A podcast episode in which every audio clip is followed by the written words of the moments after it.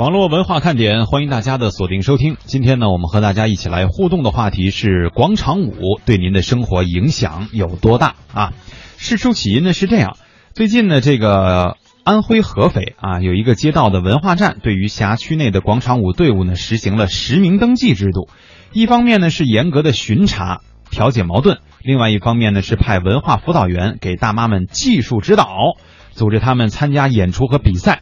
那么实名制实施以来呢，有一个很好的现象，就是扰民的投诉没有了。嗯，那这个调查结果的梳理啊，我刚刚在专心的看这个调查结果，觉得。嗯，也是很赞同的啊。说超过八成的网友认为合肥的这种做法呢是值得点赞的，应该推广。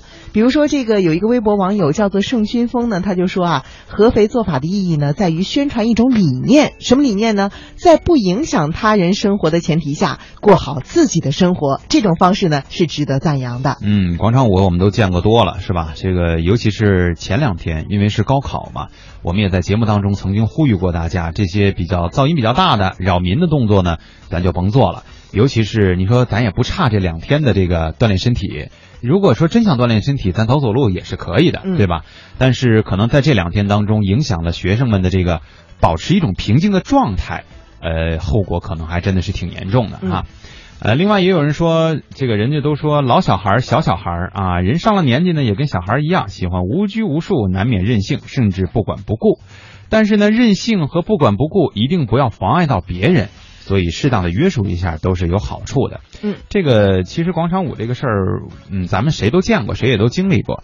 呃，相对比较极端的例子呢，就是你走在这个公园里，或者是走在广场当上呃当中哈，呃，你会发现这个广场舞就是，呃，这一个广场能分成五六五六片儿吧，每一片呢跳的是不同的舞姿啊，而且这个地盘是越扩越大。就是说，大家互互相之间会争这个地盘儿，呃，你说这个跳舞队伍之间去争地盘，我觉得倒也没什么，可能是吧？比如说你跳华尔兹的，我这边跳秧歌的哈，你就觉得华尔兹这个比较高雅，所以发展的人比较多，追随你的人也比较多。嗯，于是呢，就你的这个地盘越扩越大，可能就侵占了我的地盘，有的时候会产生矛盾。嗯，但我觉得这都还好理解，就是你们为了锻炼身体，但有的时候真正侵犯到了行人的这个权益的时候，我觉得就很不好了。比如说拿着这个什么绳儿啊。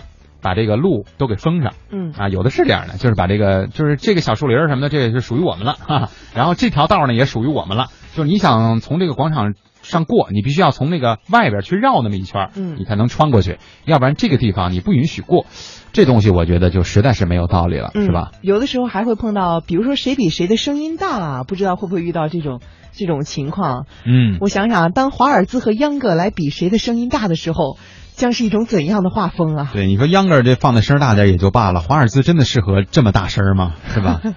嗯，平台当中老鼠扛刀说：“哎呀，这个知道广场舞的鼻祖是什么舞不？就是扭秧歌，呃，有一定的道理吧。但是我觉得一开始大家也也会有人认为说广场舞的鼻祖应该是健身操，对吧？嗯，我还真没有研究哎。”嗯，我在专心的想，我在专心的想这个问题。蓝宇哥说，广场舞啊，以前去玩过，呃，现场的男士跳起舞来呢，比女士还妖娆，看得我都惭愧了。